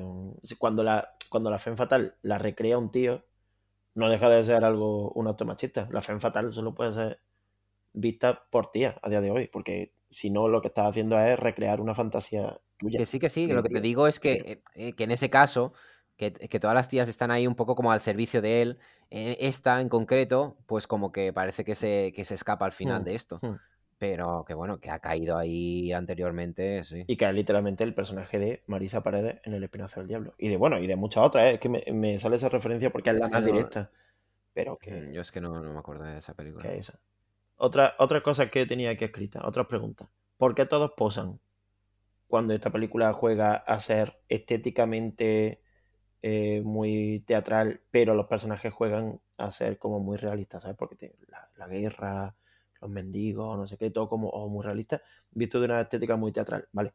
Pero eh, ¿por qué posan? Y cuando posan me refiero, ¿por qué se basa la construcción del plano en a ver cómo se tumba Kate Blanchett concretamente? Porque es que hay, cosas hmm. que chirrían. A ver, entiendo que en todas las películas se posa, en Eternals en la que más. Pero en esta, literalmente hay planos ya tan pasados de rosca, tan de cine clásico, que es que los personajes los ves haciendo unas posturas, tío, que dices, pero colega. O sea, Kate Blanchett tirada en un diván, apoyada en un codo, con un brazo por encima de su cabeza. ¿Qué coño es? O sea, yo estaba viendo ese plano que además es larguísimo y dije, pero qué coño. La forma en que caminan. O sea, caminan haciendo circuitos los, personajes. Eh, ahora paso por aquí, ahora me meto por aquí. Y dices, pero ¿dónde vas? O sea, ¿dónde estás yendo? Van a sitios que no tienen sentido, porque están posando constantemente. Posar no es solo estar quieto. Posar es moverse por el plano y quedarse en, las marcas. Pero es que lo hacen de una forma tan teatral, tan, tan, tan, tan teatral, que se ve, que se, que se ve, que, que, te hace, que te saca de la película, que dices, ¿qué hace esta persona aquí? Tú, tira. O sea, porque, no sé, ¿por qué todo se nota tanto, tío? Si, si Bradley Cooper tiene un agujero en el zapato, bueno, tiene un agujero que le cabe un puño. Sí, ¿sabes? O sea, todo es tan exagerado pretendiendo ser serio, que es como, a ver, la exageración va de todo lo contrario, no, no puedes jugar esto. Eh, y dos preguntas más que tenía. Eh, puse también, bueno, esto lo dejo para el final, que quizás es la más... Puse, ¿se dan cuenta los directores cuando algo pasa de moda, como los cuentos románticos, o solo siguen adelante llamándolo mi estilo? esto es un poco a Guillermo Toro. Otra, sí. Esto es lo que te decía, que el problema igual no es de la gente, igual es que a la gente esto ya no le interesa. Ya. Otra, siguen funcionando las escenas de psicólogo. Y aquí estoy pensando muy fuerte en Glass. Eh, ¿Qué pasa con las putas escenas de sentarme a que me haga un análisis sintáctico del cerebro? Stop, ¿no? O sea, quiero decir, está muy bien porque, claro, literalmente aquí el guionista diciendo, buah, por fin me puedo relajar y escribir literal, taca, taca, taca, taca, taca, pom, pom, a tomar por culo, sin dobleces. Pero, pero ya, ¿no? O sea, podemos parar ya. Entiendo que estamos en la época en la que tenemos que hablar de los problemas mentales y este tipo de cosas, pero no necesariamente tenemos que explicar a los personajes en un diván. Eso ya lo hacía Woody Allen y mira cómo ha terminado eh, paremos un poco. Eh, solo quiero hacer ese primer aviso porque como lo vuelvo a ver, me, voy a decirlo otra vez en el, en el podcast y luego os queremos pesados, otros de meterte con los viejos, no sé qué tal. Eh, me meto siempre con lo mismo, me meto con lo que me toca por, por, mi generación. Y en este caso creo que va a tocar que en algún momento me vuelva a meter con los psicólogos y su escena. Siguiente. Eh, ah, bueno. sí, e, e, esta es la penúltima que tengo, ¿vale? Eh, porque a este tío, a Guillermo el Toro, sí se le permiten ciertas cosas como sacar abortos o ser creepy dentro del cine comercial familiar. Y es gracioso. ¿Por qué, ¿Por qué con Guillermo el Toro es gracioso el gore? O con Tim Burton. Porque ya prácticamente son indivisibles uno del otro. Por- bueno, de hecho, Tim Burton es menos Tim Burton que nunca, últimamente. Pero ¿por qué con este tío eh, una sala llena de abortos en, en tarros? Si lo ve tu madre, dice, uy, uy, qué miedo, qué... Pero si te lo hace Rob Zombie, es asqueroso, no podemos verlo, Dios mío, eh, censurado en Tailandia. ¿Qué, qué- qué- cuál, cuál es esta doble cuál es esta doble vara de medir? Este doble rasero. No tiene sentido. O sea, ¿por qué con este tío gracioso? ¿Es porque está gordo? Es eso. Es, es eso. Porque es verdad que él es muy bonachón y tiene gafitas redondas. Jijiji. Ya, pero Guillermo el Toro, para pensarlo, este se la pela igual que todos nosotros. Y, y, y no pasa nada. Y este tío, pues tiene la mente así de jodida. Y pa- que, oye, que para bien, ¿eh? A mí no me importa. Yo no voy a meter. eh, Con esto sí que no me meto. Pero tengo yo la cabeza. Pero, oye, Pero que sí, que sí, que es porque cae en gracia. es que, joder, es que este tío te saca aquí las cosas más chungas y las repite película tras película A porque, ver, chungas. joder, Bueno, sí. tío, que tiene esta persona con romperle la nariz a- a los seres humanos. En todas sus películas alguien acaba con la nariz fuera de su cara. ¿Cómo? o sea, este hombre cómo cree que funcionan las narices. Eso es lo primero. Pero, pero aparte, ¿por qué siempre, si eres así de provocador, ¿por qué siempre con lo mismo? ¿Por qué siempre los bebés en tarros de formol? ¿Por qué siempre eh, caras mm, abiertas, como que te han partido la cabeza, te han sacado la nariz del, del rostro? ¿Por qué siempre lo mismo? ¿Por qué siempre la misma provocación y a la gente le sigue pareciendo, "Ah, ay, mira, Guillermo el Toro, qué provocador, dentro de que estamos viendo una película familiar. Oye, no, Esmeralda y eh, bastante gore, joder. O sea, es que, ¿por qué en Esmeralda sí y Titanic no? Eh, ¿Hay una línea? ¿Es que debería haber grados de gore? Yo creo que no. Y lo último que puse. eh, bueno, do- dos apuntes. Puse dos apuntes y una pregunta. Con esto termino. Puse que me cansaban en exceso los juegos de engaño en películas, porque me hacen girar la cabeza más de lo que lo hace la película. O sea, me hace sobrepensar. No funcionan, creo, en una película este tipo de cosas. ¿Sabes? Este juego de. mm, yo soy el malo, bueno, el malo es otro en realidad. Y, ¿sabes? Como e- e- estos juegos de engaño, ¿sabes? Sí. Creo que. Porque llega un punto que se, se convierten en tornillo ciego, ¿sabes? O sea, esto va a girar hasta donde el director quiera, no hasta donde tú hayas pensado. Entonces, se convierte en imposible. Mm. Si para el espectador se convierte en imposible averiguar lo que está viendo en pantalla, no hay tensión. Literalmente desaparece la tensión. Ya es dejarte llevar. Y dejarte llevar dos horas y media es mucho tiempo de dejarte llevar. O sea, mm, que aquí no puedo hacerlo. No me jode. A, a- a mí lo que me jode no es sentirme engañado. Me jode no sentirme guiado. ¿Sabes? Porque es que te quedas sin referencia. Si todo el mundo es malo, ¿a qué me acojo, tío? O sea, no sé. Me parece un poco mal. Y, y lo otro que me pareció muy chungo de la película y muy tóxico es que habla del alcohol y los traumas y sus consecuencias, o sea, las consecuencias de los dos, Mm. de una forma tan banal durante dos horas y media que es como si te contasen conceptos, ¿sabes? Es una historia sin nombres. O sea, como si yo te cuento una historia y no te hablo del- de los nombres de los, de los de los protagonistas en la historia. Una historia que me ha pasado a mí, ¿sabes? Pues mira, el otro día me encontré con no sé quién, tal, pero solo te hablo de conceptos. Yo encontrar humano, humano, dormir. Y a lo mejor la historia es que he ido a casa de un niño y lo he degollado. ¿Sabes? O sea, pero Mm. si tratas temas tan serios, no puedes quedarte tan corto. No puedes, simplemente no. Y no es quedarte corto, es que no los trates como mm, vía para que funcione tu película. No sé, si estás tratando este tema, estás tratando este tema. Y no, no es baladí que de aquí estos temas están, están. O sea, no es el, el tema del trauma con el padre del protagonista, con el alcohol. Son temas centrales, son pilares de la película. Y los trata, no es que lo trate por encima, es que para él, es que no ha empatizado con ese tipo de problemas simplemente y se nota. Sí. Y la última pregunta es, ¿ha habido algún cambio en mí después de esta película? Y, y esto te lo puedo responder yo, no. ya está. Yo pasé de aburrido a más aburrido, pero no más, más allá de eso, no cambio cero, es que es, es completamente olvidable. Y sí, y ya se olvidó la joven del agua con todo el No, la joven del agua no, la forma, la forma del agua. Ay, perdón, perdón, ay, perdón, ¿eh? ya me iba, ya me estaba yo. Em, sí, ya se olvidó esa, co- con, con todo lo que se montó alrededor de ella. Esta, que ha pasado sin pena ni gloria ya, esta va a acabar más olvidada que... Es un caprichito. Esta película es un caprichito. Sí. No me gusta. Y, sí, es un capricho y y que en parte se, se está, está bien, ¿sabes? Que, que, que, que les pasen. O sea, no, no, me, no me alegro de que a la peli no le vaya bien en taquilla o que en general esté dejando a todo el mundo frío. Me- Es que en realidad me da igual.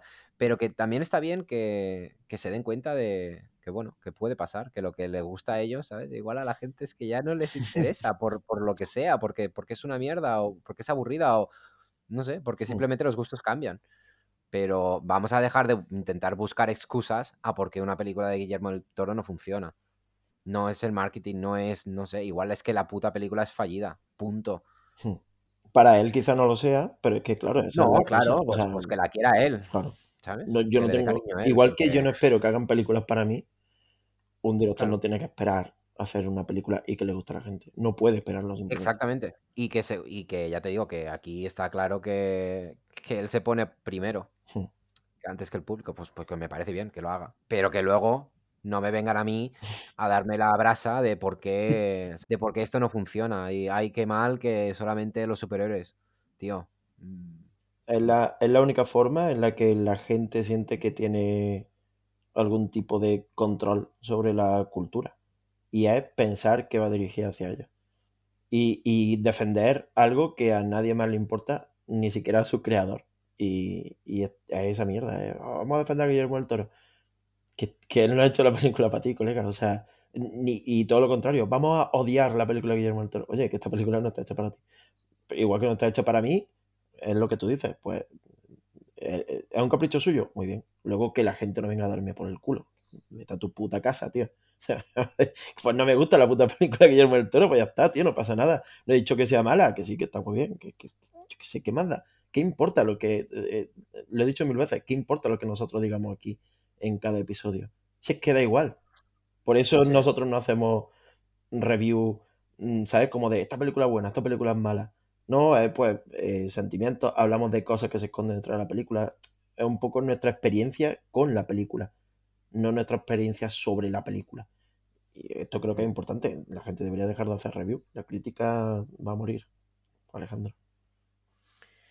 Pues nada, pues acabar, así no tendremos que grabar ya más. No, hombre, no me digas eso. Es broma, ya sé que lo dices. Te imagino en tu casa Em, ver. haciendo eye rolling. En plan, uff, si te supiera. Eh, venga, la siguiente. Venga, siguiente, voy rápido, ¿eh? Vamos, ¿cuál es? Sí. Todas las lunas. Todas las lunas en... Bueno, eh, creo que así se ha traducido, pero no sé si ha llegado a los cines ni siquiera. Pero se llama eh, Ilargi Gustiak. Es una película vasca, ¿vale? Ilargi Gustiak significa todas las lunas, supongo. Y es de Igor Legarreta, que es un director de cortometraje muy guay. Tiene un cortometraje que me gustó mucho cuando lo vi hace años, que se llama El Gran Zambini, en el que sale además Emilio Gavira, que eh, es una persona que tiene enanismo. Y está muy guay. O sea, es un cortometraje súper chulo sobre, sobre cómo percibe la gente a una persona con acondroplasia. Mola un montón. Y, ojo, requete plot twist, eh, ocurre en el circo. Ya juntando eh, Peter Dinklage con Blancanieves Sí, y, ah, y Nat Merali. Está muy chula, pero no ocurre en el circo, ocurre en las ruinas de un circo, en, en la casa, en la roulotte de, un, de una persona que trabajaba en el circo. Y no sale nadie más del circo, solo sale él, el gran Zambini. Está muy chulo. Es un cortometraje que mola un montón, eh, lo podéis encontrar en YouTube. Está muy, muy chulo. Y luego después de eso, pues hizo una película hace poco, no, no hizo nada desde este cortometraje. Hizo una película que se llamaba Cuando dejes de amarme, creo, algo así. Y, y detrás de esa ha venido esta, Ilargi Gustiak, que me la pasó eh, Javi, me la pasó Puti. Eh, está muy chula, yo no la había visto. Una pena que la haya visto con una calidad un poco mierda. Pero bueno, lo que hay es que creo que de otra forma no hubiera podido verla. También, también está la típica peli que acaba en el fondo del catálogo de filming o de Netflix. ¿eh? O sea, esto no me extrañaría. De filming más bien. ¿Y de qué trata? Pues de que a principios del siglo XX o finales del XIX, en el País Vasco, eh, una niña sufre las consecuencias de la guerra carlista y se ve atrapada en una fantasía de monstruos victorianos románticos y bueno, pues es la historia de esta niña a lo largo de los, de los al, pasar los años. La historia de esta niña, desde el, desde el final de la guerra carlista hasta el final de la guerra civil española en el País Vasco. Plot twist. Es una peli de vampiros. ¿Qué te ha parecido a ti, Alejandro? Mm, es que no me ha parecido. Lo me sabe fatal porque quería que me gustara la película, pero es que me estaba dando tan igual. Que solamente he visto 20 minutos. Es que no, es que me daba absolutamente igual todo. De hecho, lo único que le estaba dando al coco solamente pensando, mm, ¿por qué la estoy viendo? Y al final me la quité, porque es que no llegaba, digo, vale, la estoy viendo para comentarla, pero es que, me, es que no puedo, lo siento. Todo lo relacionado con esta película, toda la historia que propone, me da igual.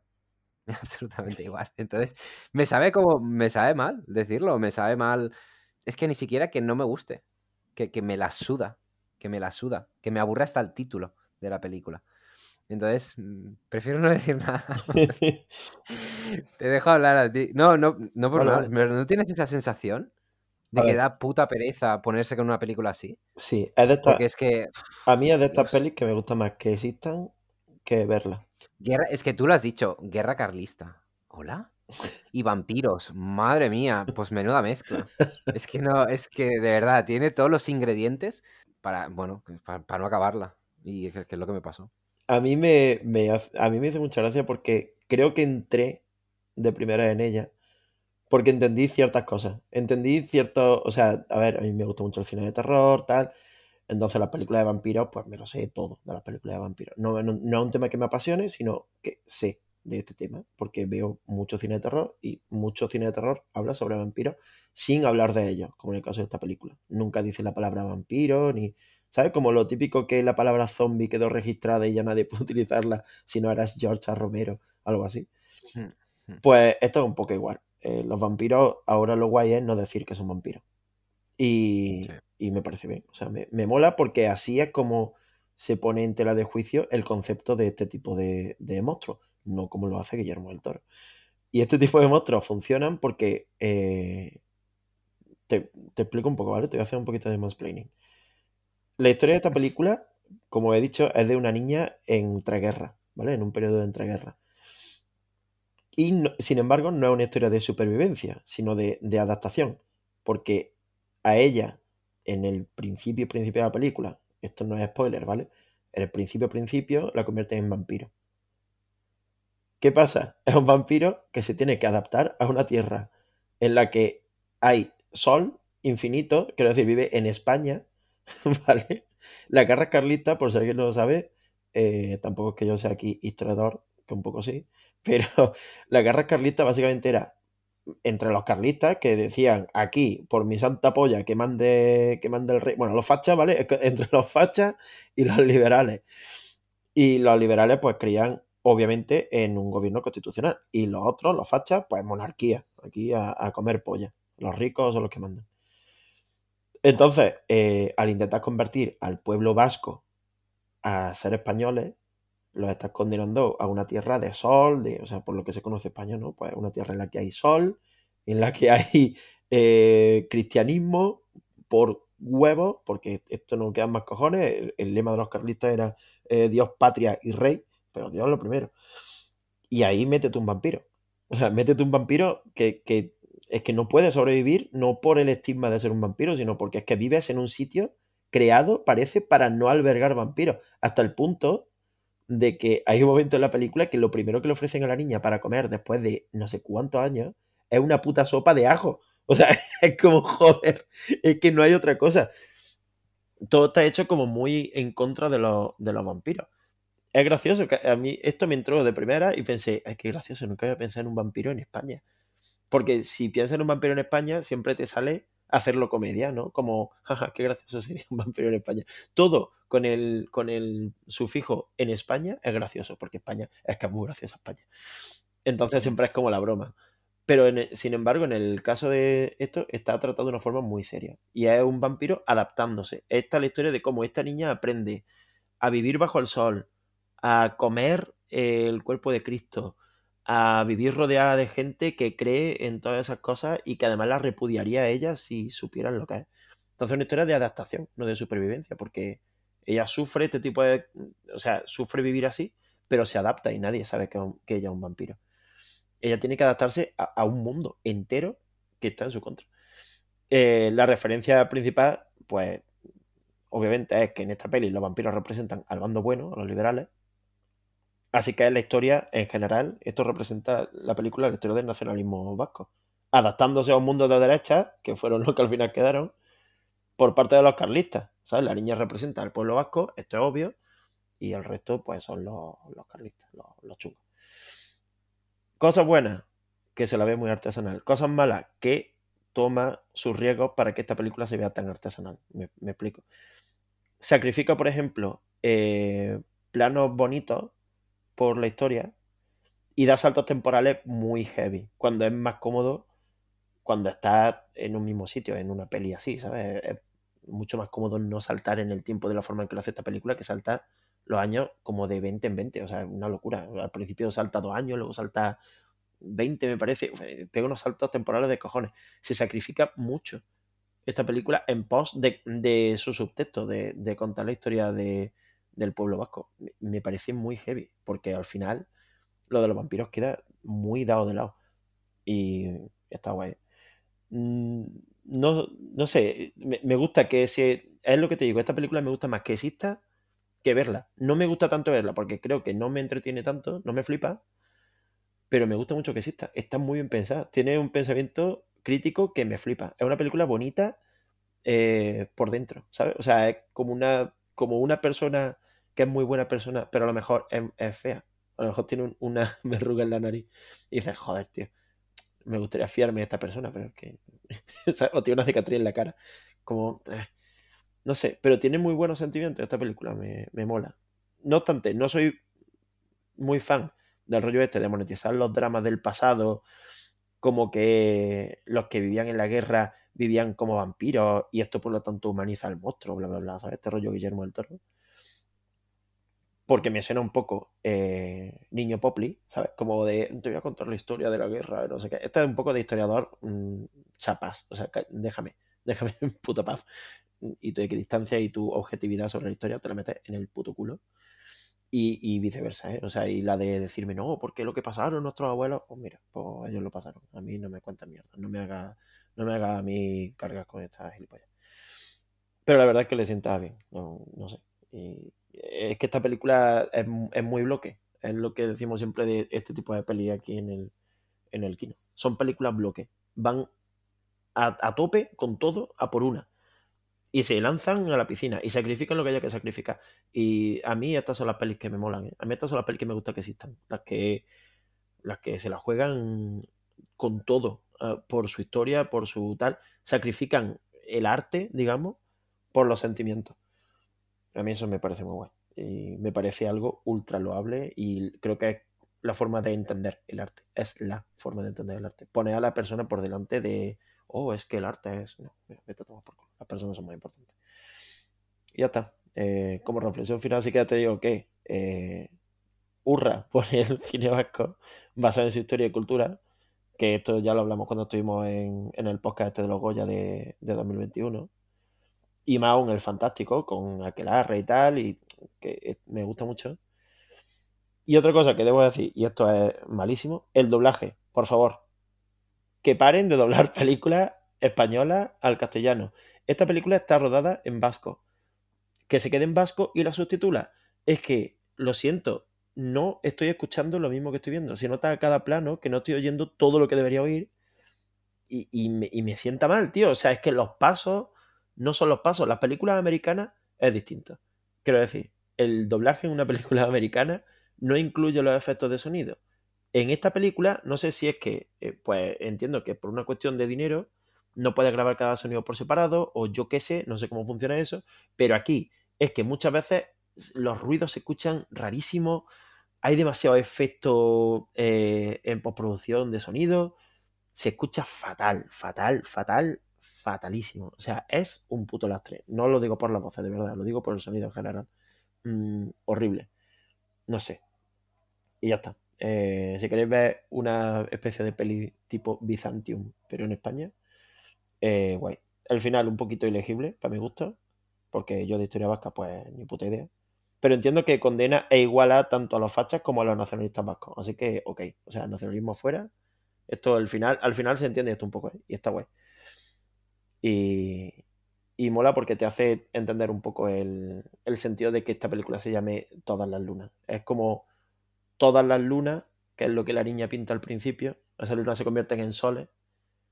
Y entiendo que se refiere a que ni facha ni nacionalista, pues al final los extremos se tocan, no sé qué, bueno, típica cosa, ¿no? Los extremos se tocan, pero es que en este caso es totalmente real pero se inclina un poquito más por el lado vasco, que a mí también esto me parece bien, ¿vale? O sea, este rollo de todas las lunas, mejor que cara al sol, ¿sabes? Porque al final, vampiritos, mm, ok. Aquí se inclina un poco la peli, y a mí eso me parece guay. Yo, que tenga en principio las películas me gusta mucho. Ya está, película con principio y, bueno, poco pesadita, sin más. Esa es la review de todas las lunas que tengo. Yo, sí, bien.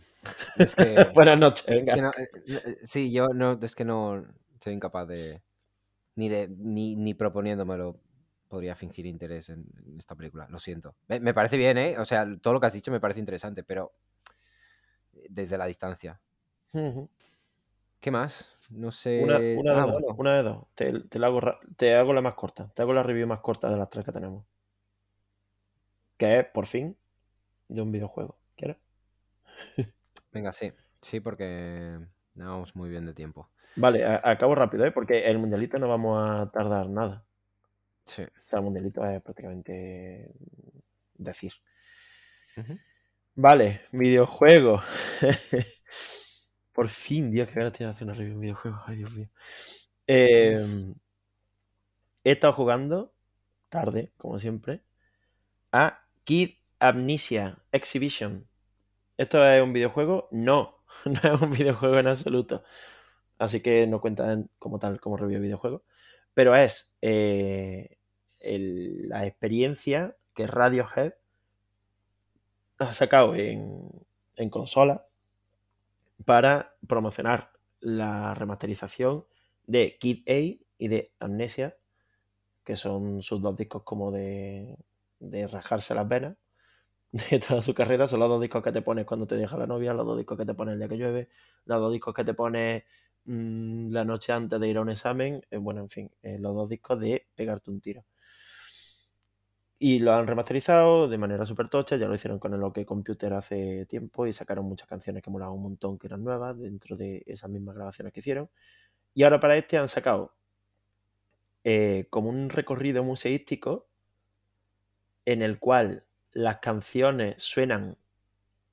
Es un walking simulator, ¿vale? Voy a poner un poco en, contexto. Es un walking simulator. Tú no haces nada.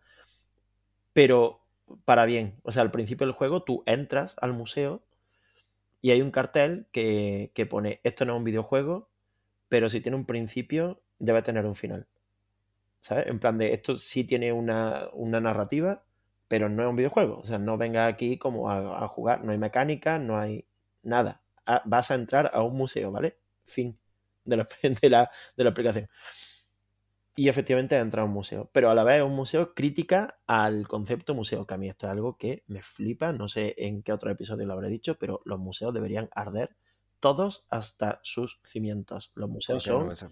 los museos son el barrio rojo de Ámsterdam. Los museos son prostíbulos mm, enormes, gigantescos, de elitistas viejos. Esto no puede existir. El museo simplemente como concepto es algo elitista.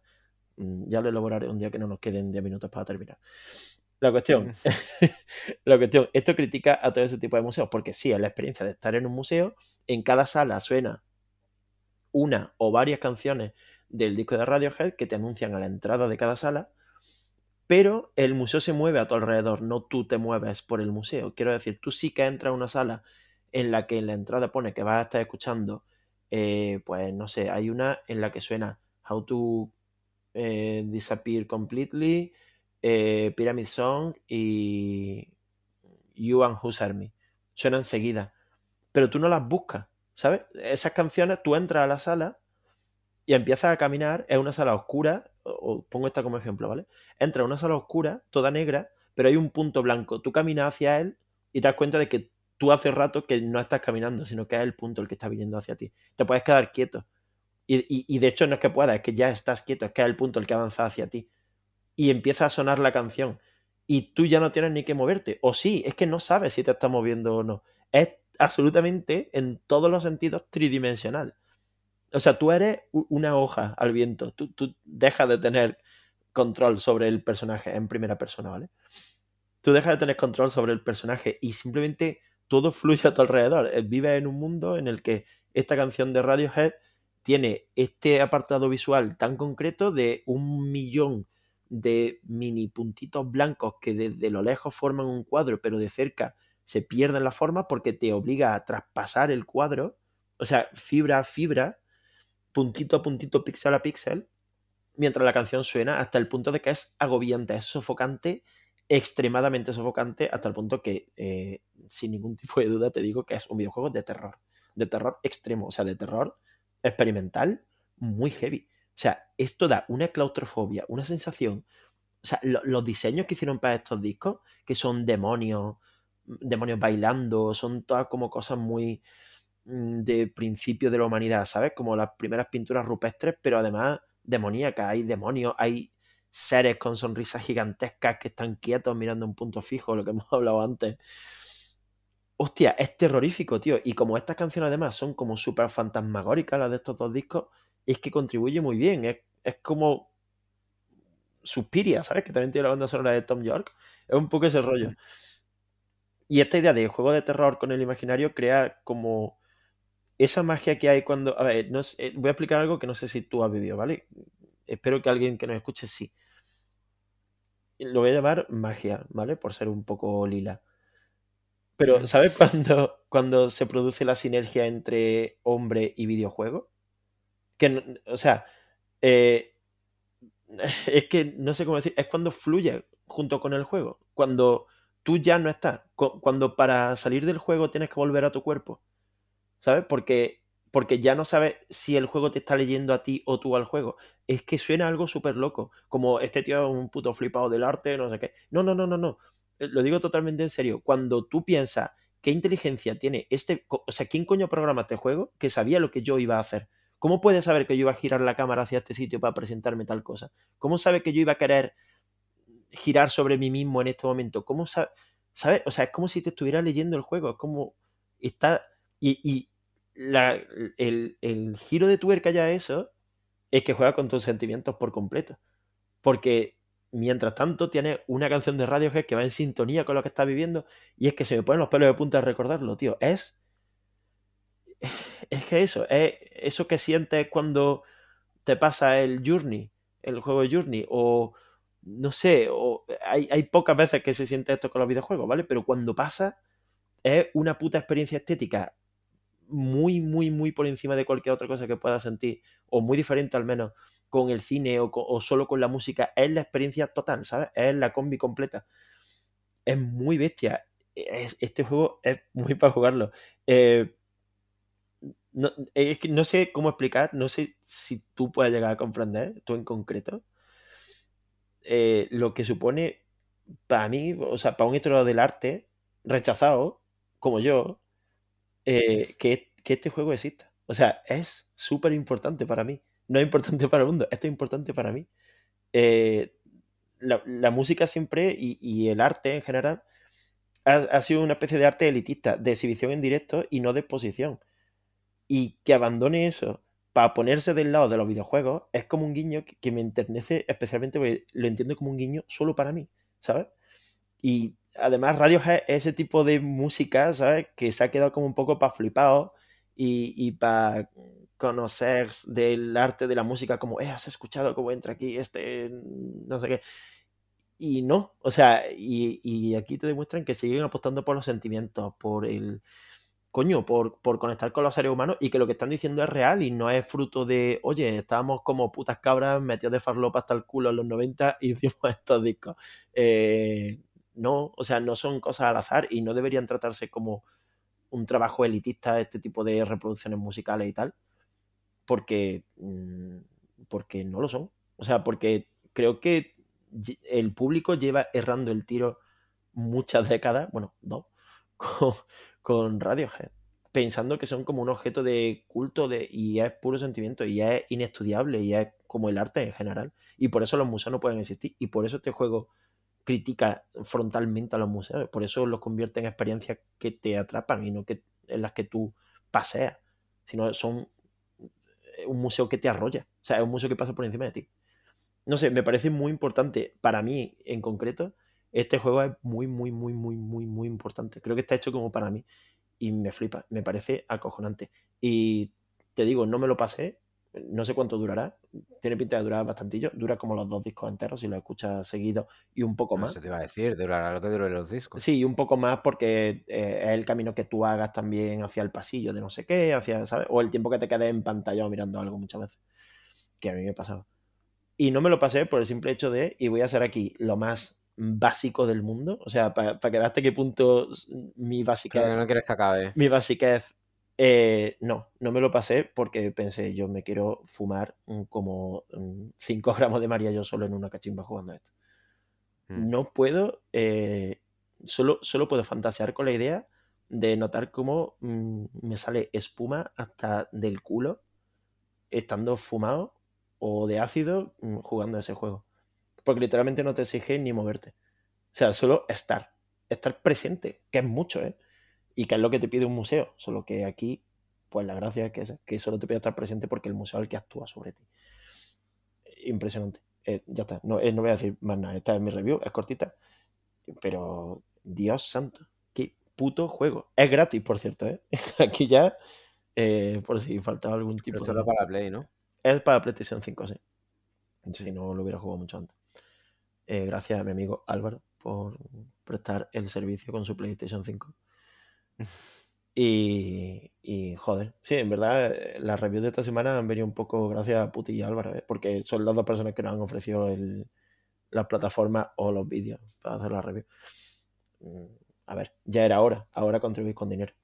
Eh, pero ya está, eh, me, me flipa y ya digo, yo estoy totalmente a tope si alguien, si a alguien le interesa que en algún momento hablemos de arte en este podcast. Eh, estoy a tope. Y ya está. Eh, hacemos la de mm, el mundialito y nos vamos a tomar por culo. Sí. El mundialito ha terminado con la votación de orejas largas contra. Eh, eh, ¿Cuál era esta? Halloween 3. Halloween 3. ¿Qué ha salido? Pues te lo voy a decir. Orejas largas. con un 63% frente a Halloween 3. Bien. Genial. Y lo que te quería decir, lo que me has pillado diciendo antes, al principio del podcast, es que yo no. sabía que, y con esto te cierro si quieres un poco, eh, yo no sabía que yo estaba haciendo, por cierto, bueno, eh, cierro un poco el tema mundialito. La próxima semana, batalla a tres entre Vox Lux, eh, Alta Tensión y Orejas Largas, la final, ¿vale? Esto ya es la final de, del mundialito. Mm, espero que te des cuenta, Alejandro, de cómo he pasado de decir E a decir mm. Mm, No estoy tan seguro de eso, ¿eh? Quiero decir, acabas de decir varios es, pero no pasa nada. ya. bueno, hago lo que puedo. Sí, no, no. Eh, fuck. Pues eso, me he dado cuenta de que estaba, de que, de que estoy pagando un voto sin saberlo. Hay un voto que yo, al que yo pago. El otro día me, me dijo alguien que sepas que yo nunca sé qué películas son las que decís, pero yo voto la tuya porque sé que te hace ilusión. Y pensé, joder, que...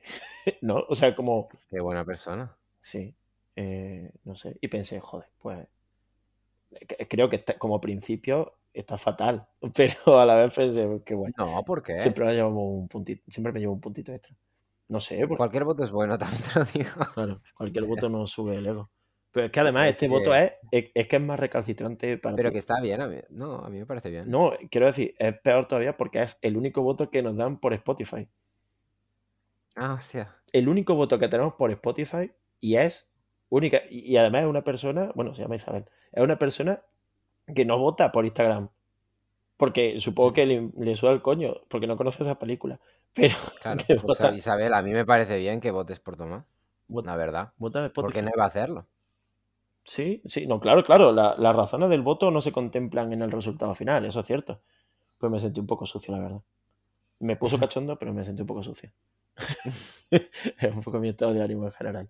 Así que espero que me cojan en una clínica de tanatopraxis. no, es coña. Eh, ya está, eh, esto es todo. Ah, ay, bueno, no hemos introducido. Bueno, te cierro con esto. Cierro ya, eh, hago el final donde corta con esto. Y así no tienes Sí. que editar mucho, o nada, de hecho. Habíamos pensado en meter una nueva sección eh, Outsider que se llama La review que Nadir hizo. Eh, esto van a ser películas que no han entrado en esta semana, en, en el kino de esta semana, pero que van a ser eh, reviews mías propias en el perfil de For Your Consideración, que es el otro perfil que, que tenemos en Kino, que, que lo llevo yo, básicamente, en Instagram, y, y donde hago review y hago cosas. Esto es una forma de forzarme a mí mismo simplemente a seguir con esa cuenta. Pero todas esas películas que no entren, por ejemplo, esta semana no ha entrado La Casa Gucci, eh, no ha entrado Violation, no ha entrado, lleva sin entrar yo que sé cuántas semanas eh, la review del videojuego de Metroid Dread de Nintendo Switch. Eh, no entra, hoy no ha entrado, por ejemplo, Disaster Chef, el, el programa de cocina que están haciendo en directo en Twitch. Entonces, todas esas cosas, pues, eh, cabrán de una en una semanalmente en mi, en mi Instagram for your consideración. Y se va a llamar la review que Nadir hizo. Cada semana podríamos, aquí en el episodio, en la review que Nadir hizo, va a entrar tal película. Por ejemplo, esta semana eh, va a entrar Violation, de la cual Alex ya hizo review en Siche, en el Festival de Siche. Creo que eso queda por el episodio 5 o 6, no sé, lo pone en el título.